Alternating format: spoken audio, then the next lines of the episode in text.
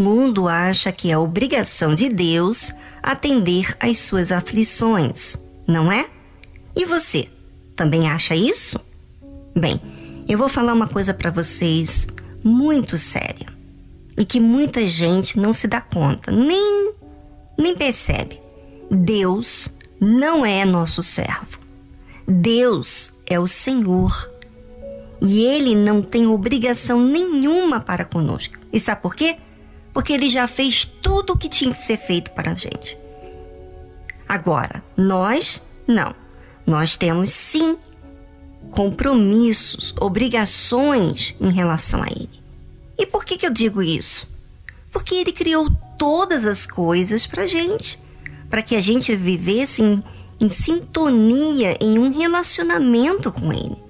E nisso fôssemos gratos por tudo aquilo que ele tem feito. Você sabe que mesmo que a gente esteja falhando, errando, ele tem paciência para nos ensinar, orientar, corrigir. Mas o que faz a sociedade, gente? O mundo as pessoas em relação a Deus. Não estão nem aí para Ele e ainda querem que Ele faça tudo o que elas desejam.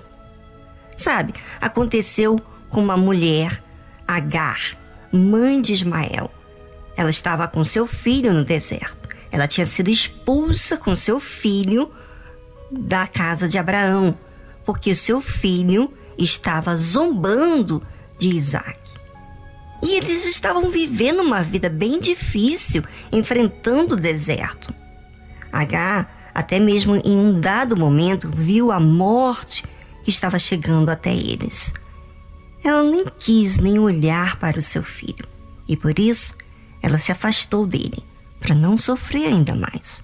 E sabe o que aconteceu?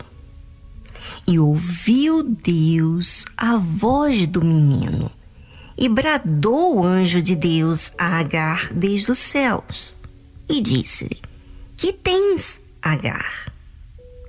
Não temas, porque Deus ouviu a voz do menino desde o lugar onde está.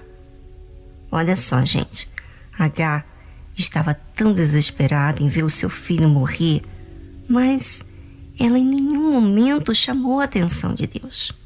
Mas a voz do menino, sim, chamou a atenção de Deus, a ponto do anjo bradar a Agar desde os céus, dizendo: Que tens, Agar? A Bíblia, a Bíblia não fala que Agar respondeu a Deus.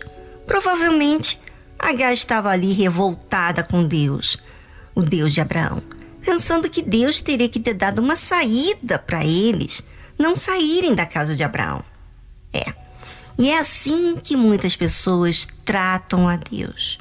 Pelo fato de Deus não fazer as coisas do seu jeito ou da sua maneira, então ficam chateadas quando as coisas não saem do jeito que elas querem.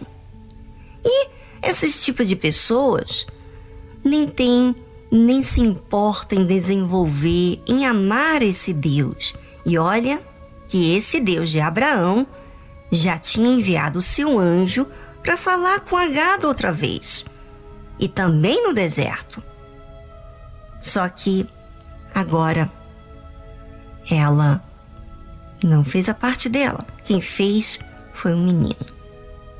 Ela não quis desenvolver, enquanto estava ali na casa de Abraão, em desenvolver um relacionamento com esse Deus de Abraão, mesmo que ele falou com ela. E olha só, Olha só como é que Deus é maravilhoso. Ele ouviu a voz do menino e, por Deus ter consideração a Abraão, a semente de Abraão, então Deus, ele fala. Fala naquele momento do sufoco. H, ela teve a oportunidade para amar ao Deus de Abraão, mas ela mesmo não quis. E é assim. Você, como ouvinte, tem a sua liberdade de escolha. Você tem tido várias evidências da existência de Deus por meio dos testemunhos de vida e você tem ouvido a palavra de Deus. Mas se você escolhe em não amar, em não se relacionar com Ele, pode Ele mudar você? Não, porque você é que escolheu não amar. Pense sobre isso. Será que você, como ouvinte, tem alguma consideração a Deus? Olha, como é triste quando a gente avalia as nossas atitudes, ações, porque quando a gente avalia com o que é justo, o que, que a gente acha? A gente acaba encarando os nossos defeitos, erros. E por que não dizer a palavra tão forte, pecado? É, é o pecado que faz você ser essa pessoa que tudo se queixa, reclama, nada está bom para você, ninguém presta para você. E aí, com esses pensamentos, cada vez você fica mais sozinha. E por quê? Porque esses pensamentos que vêm do seu coração têm feito você ser uma pessoa pesada, pesada nas suas palavras. É. E não é só o seu coração não que sente essas coisas ruins, mas de todo ser humano. E é por isso que falamos tanto que você precisa de Deus, do Espírito Santo, para que ele te possa capacitar a aceitar a verdade como ela é. A Bíblia disse que Deus ouviu a voz do menino. E por quê? Porque Deus tem uma alta consideração com aqueles que servem a Ele que deixam a sua própria vontade para servir a Deus. E você acha que Deus vai ficar indiferente com a semente de Abraão? Claro que não.